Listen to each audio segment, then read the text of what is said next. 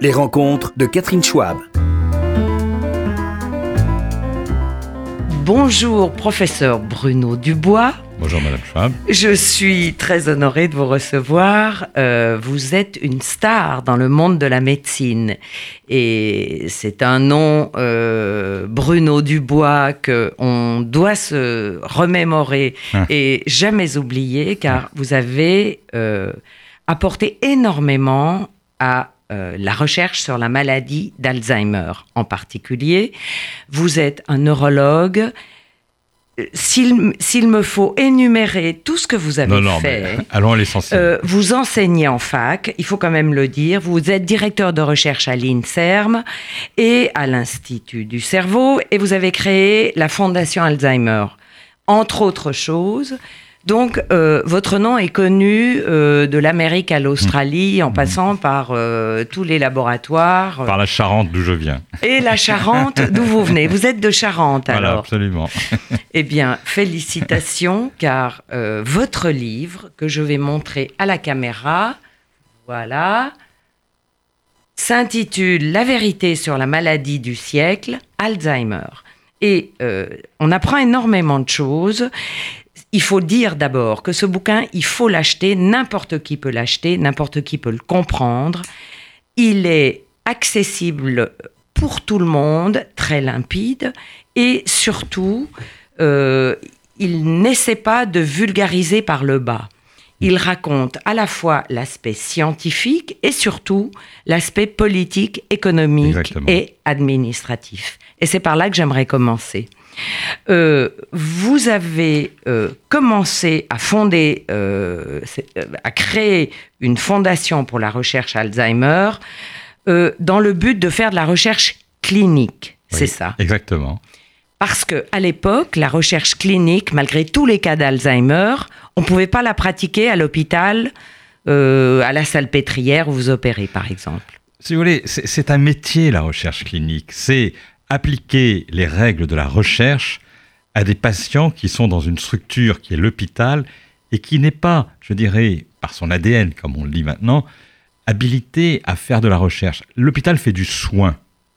Et Mais donc- pourquoi cette division, justement? Eh ben parce que c'est pas dans la, pas dans la pratique euh, quotidienne à l'hôpital. On fait du soin et donc on prend en charge les patients euh, par rapport à, à sa propre culture, à sa façon de faire, à sa façon de voir, etc. Et donc on va on va avoir des informations qui ne pourront pas être euh, mi- mises ensemble parce que euh, chaque mal, chaque malade sera pris en charge par un médecin selon des stratégies différentes. Et ce que j'ai voulu essayer de faire avec euh, avec euh, mon maître Agide, Yves Agide, on a essayé, si vous voulez, de, et d'autres, enfin, je ne suis pas le seul, à, bien sûr, à le faire, mais à, à- à- à mettre dans la neurologie une approche un peu systématique, Oui. avec, avec si vous voulez, des, des, des, des- comment vous dire, des évaluations qui sont un peu standardisées, Voilà. avec des examens qui sont faits sur les mêmes machines, avec les mêmes intervenants, et donc on va pouvoir sanctuariser ces données, et à partir de là, euh, euh, tirer des enseignements sur la maladie du patient qui vient à l'hôpital. Car on a la chance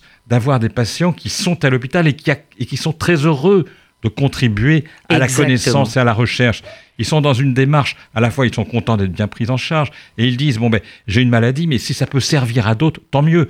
Donc il n'y a, y a, pas de- il y a pas de réserve. à- Non, non, il n'y a pas d'antinomie entre le fait d'être soigné à l'hôpital et de participer à une cohorte qui va organiser des datas. Exactement, c'est exactement on ça. est au 21e siècle Et voilà. et il semble que l'institution hospitalière ou le ministère de la Santé, je ne sais pas qui commande dans ce cas-là, décide que non. Euh, Alors, si vous voulez, on est encore au 19e siècle. Si vous voulez, la recherche médicale, finalement, elle est, je dirais, euh, elle, elle est assez récente euh, dans son histoire. Elle a commencé évidemment avec Claude Bernard, mais elle est assez récente dans son histoire. Et finalement, longtemps, on a pensé que la solution viendrait de la recherche dite fondamentale. Je ne dis pas que la recherche fondamentale ne soit pas essentielle, elle est essentielle, mais elle est essentielle à la connaissance du vivant. Euh, euh, savoir, par exemple, que tel gène code sur tel, euh, euh, sur tel euh, euh, particulier de la mémoire olfactive de la drosophile, c'est extrêmement intéressant pour la connaissance.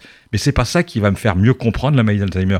La, la maladie d'Alzheimer, il faut que j'aille en chercher le secret chez le patient. Oui. C'est le patient qui a le secret de sa maladie. Donc l'idée, si vous voulez, c'est d'exploiter, je dirais, de mettre à profit ces patients qui viennent chez nous pour essayer d'avoir le maximum d'informations euh, à, à partir de prélèvements de sang, tout à fait, Oui. ban- tout à fait banal, à partir de, de- d'IRM, on doit leur faire des IRM pour étudier leur cerveau. Eh bien, faisons des IRM, mais qui sont, de- de- qui sont paramétrés de telle façon qu'on va pouvoir non seulement faire l'analyse de leur cerveau, mais garder de l'information pour essayer de voir s'il n'y a pas des atrophies de certaines régions particulières ou s'il n'y a pas des élargissements de certains sillons sur lesquels travaillent un certain nombre de mes collaborateurs de mes, de mes, collègues. Et vous n'avez jamais songé, plutôt que de créer cette fondation Alzheimer, ou en même temps, de travailler avec des hôpitaux privés, je sais pas, l'hôpital américain, ou qui eux sont connectés au labo, sans hypocrisie, et qui euh, finalement pourraient Alors, je vais vous dire, je, crois- Fournir je- le- je pense que non. Alors, pour deux raisons. D'abord, parce que je pense que c'est la mission de l'hôpital public, l'hôpital hospitalo-universitaire. Nous sommes des CHU, Mhm. des centres hospitalo-universitaires, et nous avons la mission, bien sûr, de soigner, mais aussi nous avons la mission de faire avancer la connaissance. Donc, on ne peut pas demander à une structure, une privée, de s'impliquer dans cette démarche-là. C'est pas son job. Elle, elle- elle ne va pas avoir les ressources, elle ne va pas mettre des ressources pour faire avancer la connaissance sur des maladies qu'elle prend en charge. Elle soigne, mais c'est à l'hôpital universitaire de, jou- de jouer ce rôle-là. Ça fait partie de, ses missions. C'est la première chose. Et la deuxième chose, vous voulez, c'est que nous avons, euh, par le ministère, nous sommes labellisés pour un certain nombre de maladies rares. Et donc, nous avons là des, des cohortes, la possibilité d'avoir des cohortes de patients tout à fait particuliers car ça fait partie de notre mission aussi de prendre en charge ces patients-là. Donc pour ces deux raisons, c'est à l'hôpital universitaire d'assumer cette fonction. Et alors, euh, il y a quand même une autre chose qui m'a révoltée en lisant votre livre, toujours dans cette logique, c'est que d'abord, vous avez mis un temps fou pour avoir un appareil de- d'imagerie, de, neuroimagerie, donc qui décèle les plaques amyloïdes dans le cerveau, qui sont les signaux de la maladie, ou pas de la maladie d'Alzheimer, car on découvre que les plaques amyloïdes ne signifient pas forcément qu'on est Alzheimer. Alors, cet appareil, un E TEP IRM, euh, montre bien les lésions, semble un, un appareil mais magique. Il a été acheté grâce à des fonds privés. Privé. Merci Serge Dassault, Merci Serge, ça. absolument. Et, installé et d'autres, et d'autres. Mais, et d'autres, oui, mais il a déclenché Ah, euh, la, la main à la poche. Tout hein. à fait. Et euh, donc vous l'avez acheté en 2012, il a pu être euh, opérationnel en 2015. Oui. On a perdu trois ans. Oui. C'est très très long. Euh, et alors, première chose, déjà ça c'est révoltant. Deuxième chose, incroyable, le ministère interdit la pratique de cette exploration cérébrale à une large échelle. Exactement, mais même pas une large échelle. Interdit cette utilisation à des fins cliniques pour les malades, parce que, euh, parce, que, euh, si vous voulez, le, ministère estime que c'est un examen qui est coûteux et que il pourrait y avoir des abus et que, à l'extrême, n'importe qui pourrait se faire faire ce, ce- ce bilan qui effectivement est onéreux. Mais notre idée, en réalité, eût été à ce moment-là de, de définir des conditions du- du- du- du- d'usage et de réserver peut-être cet examen à quelques structures qui, euh, par, leur, euh, par leurs compétences ou par leur orientation, sont habilitées à prendre en charge des malades un peu exceptionnels et pour lesquels on a besoin de cette information. Et on ne peut pas l'utiliser en France. Donc on a quand même une ressource qui est de faire une ponction lombaire, mais qui est un geste Ah. euh, un peu plus agressif. Beaucoup plus Voilà. agressif Voilà. et dangereux et douloureux. Et, et- Donc, ces choses-là, cela, depuis votre bouquin, ça n'a pas changé. Ah, ça n'a pas changé, non. non, non. Vous n'avez pas eu. Ben, le euh, bouquin vient de sortir. J'espère que, Oui. que quelqu'un au cabinet du ministère le lira et, et, et, et- et me- et nous contactera pour voir comment on peut éventuellement euh, mettre en place un système permettant quand même pour certains patients jeunes, par exemple, quand vous avez euh, un, un trouble euh, cognitif chez quelqu'un de, de- de 40 ou 50 ans, euh, on se pose la question de la maladie d'Alzheimer, on, on aimerait pouvoir accéder à cette information. Vous me direz, on peut y accéder par la ponction lombaire, mais bon, pour- si on veut faire un suivi d'évolution des lésions, ça, on peut le faire avec la neuroimagerie, on peut pas le faire avec la ponction lombaire. Exactement. Voilà. Et est-ce que, par exemple, quelqu'un de riche aurait les moyens de se payer, en allant à l'hôpital où l'appareil est entreposé, euh, de se faire faire l'examen? Eh bien non, puisque j'ai quelques patients qui viennent, euh, euh, en- bien sûr, de, de- de- de- de pays étrangers, et, et- et donc assez naturellement la question se pose, et ils me posent la question, est-ce que je pourrais bénéficier d'un TEP IRM ou d'un TEP amyloïde? Et, je- et- et malheureusement, je suis obligé de leur répondre non. On Même s'ils payent. Même s'ils payent. On n'a pas le droit d'utiliser cette, cette technique en France. Bon, alors je reçois le professeur Bruno Dubois et euh, il est en train de nous révéler un truc incroyable euh, qui est que on a un appareil hyper performant qui pourrait faire avancer les traitements, le diagnostic en tout cas, et on peut pas l'utiliser sous prétexte que peut-être risque d'y avoir des abus. Ça donne une idée de l'estime que le ministère a de la profession. C'est euh, juste incompréhensible. Euh, Est-ce que, euh, quand vous parlez de recherche, vous, énu- vous énumérez euh, beaucoup de choses, on va pas rentrer dans chacune d'entre elles, mais au, au bout du compte, euh, il semble qu'on ait suivi plusieurs pistes pour essayer de déceler quel est le déclencheur de la maladie d'Alzheimer et euh, essayer d'obtenir euh, de quoi le freiner ou la freiner ou, des traitements. Vous dites que les chercheurs rechignent à se mobiliser aujourd'hui, comme s'il y avait un découragement de la pas- recherche. Pas, pas- pas les chercheurs, non, c'est les laboratoires pharmaceutiques. Les laboratoires pharmaceutiques, si vous voulez, euh, je, je reconnais qu'ils ont dépensé énormément d'argent, Oui. puisque euh, on- de façon un peu, un, peu, un peu caricaturale, je vous dirais qu'il y a depuis 2002 euh, trois- plus de 300 euh, essais thérapeutiques qui ont été faits avec des molécules euh, nouvelles. Et sur ces 300 essais, aucun n'a débouché sur un, un médicament qui a été positif et qui a été autorisé à être mis sur le marché. Donc ça veut dire que le, le, le résultat est extrêmement décevant pour ces, pour ces firmes euh, pharmaceutiques qui dépensent, il faut compter plusieurs centaines de millions hein, pour un, un essai. Oui. Donc si vous voulez, à l'arrivée, ils se disent que... ils rechignent à investir. ils rechignent à investir, tout à fait. Vous dites néanmoins qu'il y a peut-être certains traitements qui n'ont pas été testés assez longtemps. Oui, alors c'est ça la difficulté, c'est que compte tenu du coût que représente euh, euh, la réalisation de ces essais, chaque jour euh, passé entraîne des, frais importants. Donc les laboratoires font maintenant ce qu'on appelle des analyses de futilité, c'est-à-dire que si une étude est, programmée pour deux ans, ils vont dire au bout d'un an, on va, faire, on va soulever, le, tapis et voir s'il n'y a pas une tendance Mhm. Sans, sans lever l'aveugle, sans, sans savoir qui est placebo et qui est sous, sous l'effet du traitement. Mais s'il y a un effet du traitement, il doit y avoir une différence qui apparaît entre l'un des deux groupes, en espérant bien sûr que ce soit en faveur du groupe euh, Oui. traité. Et donc ils font de plus en plus des analyses de futilité assez rapides, assez rapides, et ces études jusque-là sont, sont négatives. Et la question qu'on peut se poser, c'est est-ce qu'il faut faire des analyses de futilité aussi rapidement Mhm. et ne pas laisser la chance aux médicaments de montrer un effet qui pourrait être éventuellement retardé. Mais vous qui connaissez le fonctionnement du, du cerveau, des neurones, des synapses, vous n'avez pas l'impression quand même que les réactions devraient être rapides? Parce que euh, une... c'est hypersensible le cerveau. Eh bien, écoutez, non, parce que là, ce, ce dont vous parlez, euh, enfin, vous faites allusion à ce qu'on pourrait appeler un traitement symptomatique. Si je prends l'exemple de la douleur dentaire, euh, euh, si, si j'ai si une dent qui, qui, qui, me fait mal, je peux prendre de l'aspirine. Enfin, de, maintenant, c'est du doliprane. hein, Encore qu'il faille faire un peu attention avec le doliprane. Mais et, et la douleur va être soulagée tout de suite. Mais c'est pas pour autant qu'on va soigner la dent. Et donc, nous, en ce moment, on est en train de soigner la dent. On est en train de, de soigner la, la dégénérescence des neurones.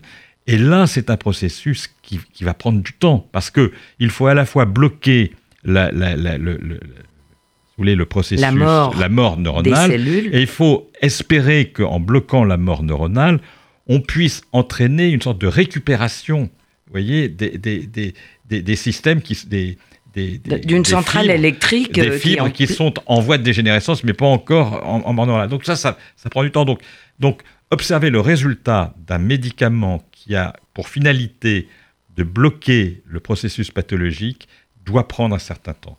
Et, et on a appliqué, je dirais de façon peut-être un peu rapide, euh, le modèle des études symptomatiques, le Ah. modèle des études qui, qui, soignent le symptôme, soignent mais le non pas la symptôme. cause. Et là, et là, ce sont généralement des, des essais cliniques qui durent entre six mois et un an.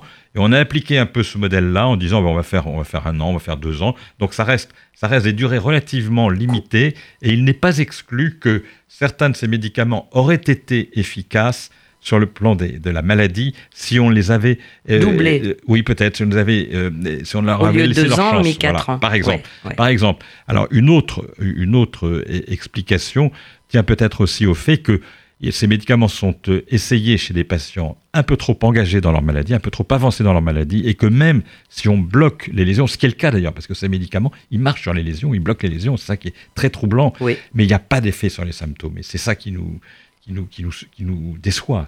Oui, et d'ailleurs, alors pour arriver à la suite, maintenant, euh, professeur Bruno Dubois, vous avez euh, une théorie qui consiste à anticiper à mort. C'est-à-dire que euh, on est tous porteurs euh, de signaux, de marqueurs qui pourront éventuellement euh, dégénérer en Alzheimer ou pas, et que c'est à partir de là qu'il faut tester éventuellement des substances. Voilà, Euh, alors si vous voulez, il faut, il faut expliquer la démarche. Bon, quand les gens sont malades, de toutes les façons, on va les prendre en charge. On a plein, il y y a plein de, de, de- de méthodes actuellement pour accompagner la maladie. Euh, il, y a, il y a des effets Pour la freiner aussi pour, la- pour la freine- enfin, pour, pour accompagner les, les- les patients, accompagner les familles, apporter des, apporter des aides. Donc, je, je- je ne parle pas de cette, Non, non. de cette partie-là. Les gens qui sont malades, on aura toujours euh, de quoi faire pour les améliorer et les prendre en charge.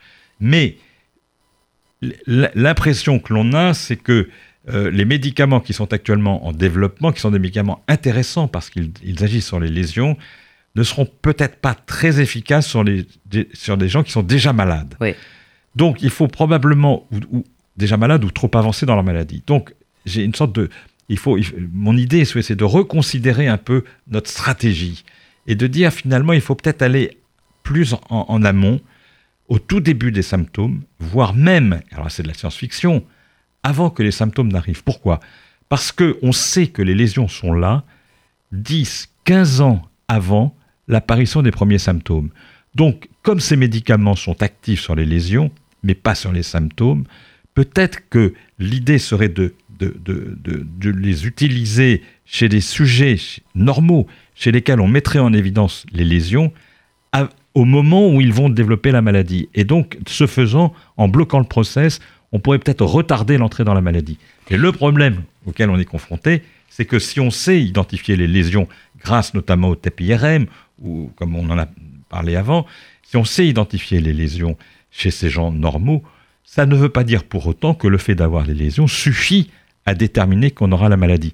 Et c'est tout, c'est, toute la Mhm. difficulté que l'on a. C'est que euh, moi, je, je- je- je m'oppose à, à considérer aujourd'hui que un sujet normal qui a les lésions, je m'oppose à dire qu'il a la maladie. Inéluctablement. Non. Inéluctablement, pour moi, non, il a des lésions.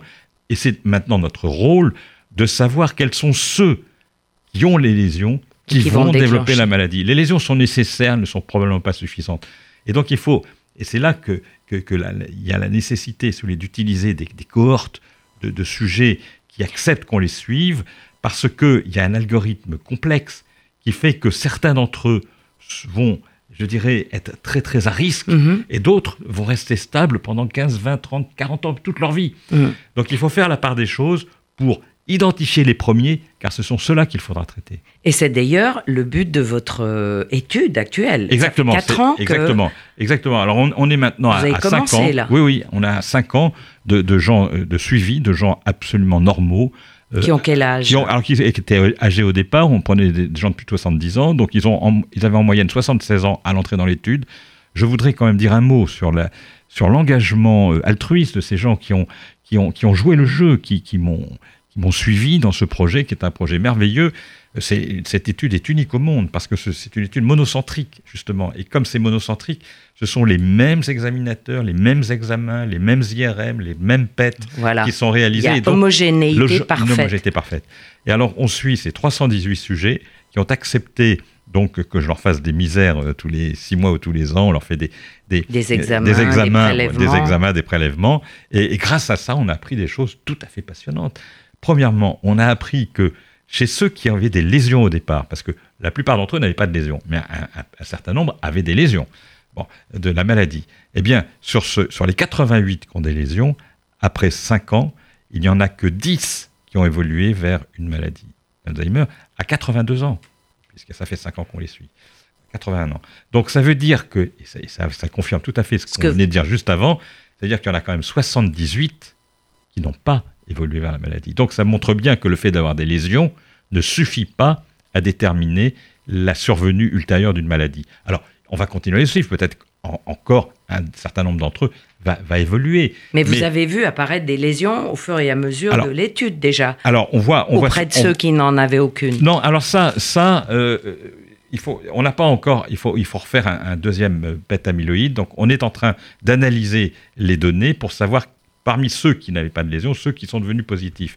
Mais ça, j'ai pas l'information. Mais ce qui est l'information, à mon avis, la plus intéressante, Oui. c'est que le fait d'être positif au départ ne, ne, ne permet pas de dire chez des sujets qui sont quand même âgés euh, qu'ils vont développer la maladie. Et ça, c'est très important parce qu'actuellement, nos collègues américains ont décidé de les considérer tous ces sujets amyloïdes positifs, normaux, comme des malades, et donc ils les traitent aujourd'hui. Et je trouve que c'est c'est éthiquement très discutable de traiter des gens avec des médicaments potentiellement dangereux Mhm. pour une maladie dont on n'est pas sûr qu'ils vont la développer. Oui.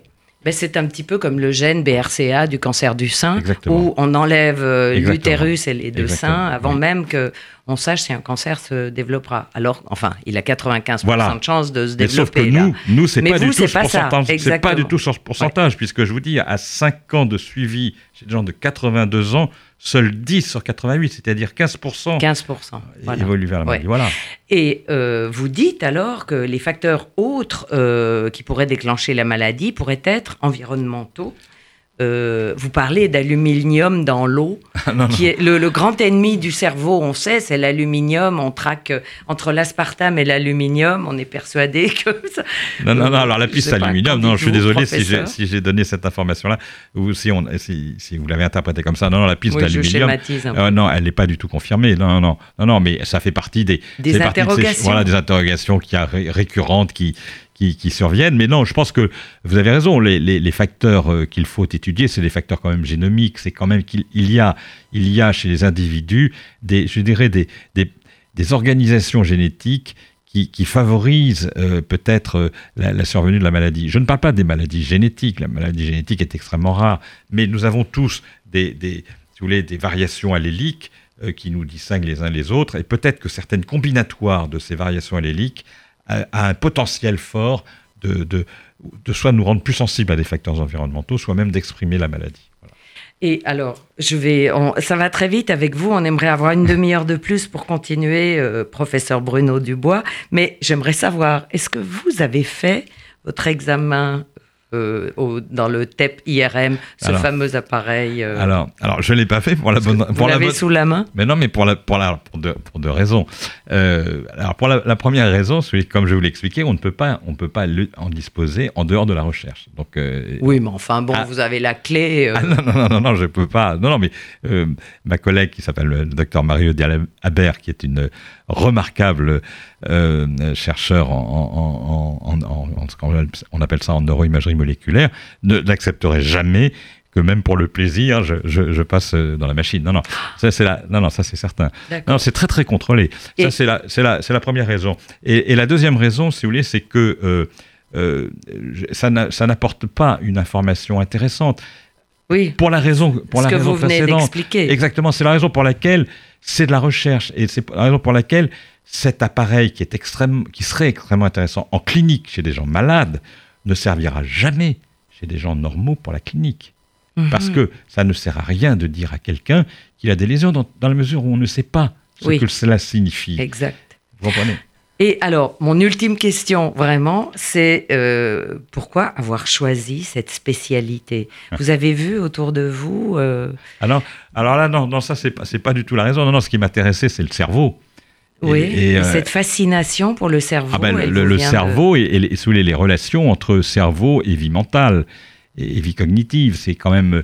Alors, on peut s'intéresser à la neurologie pour plein de raisons, mais euh, une, des, une des raisons euh, qui fait, je trouve, le charme de cette, euh, de cette euh, merveilleuse spécialité, c'est la possibilité d'examiner le cerveau. Et donc, euh, j'ai eu la chance, euh, euh, au cours de mon internat, de rencontrer des maîtres. euh, notamment le professeur Lermite, euh, voilà, qui m'a, euh, qui m'ont, qui m'ont tout à fait euh, convaincu que c'était une partie très intéressante à étudier, et donc on l'étudie dans les maladies.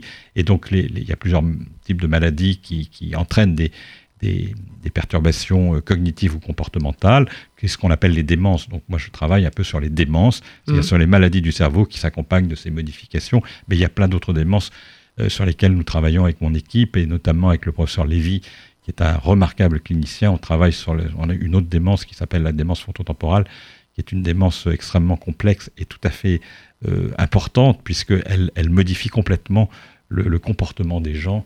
Et ça, c'est, on touche du doigt sur les relations entre euh, la, structure cérébrale et la, et, la, production du comportement ou, de la vie mentale ou de la vie affective. Oui. Donc là, si vous voulez, c'est, une, une, voie qui est, qui est, extrêmement complémentaire de la prise en charge psychiatrique de, ces pathologies.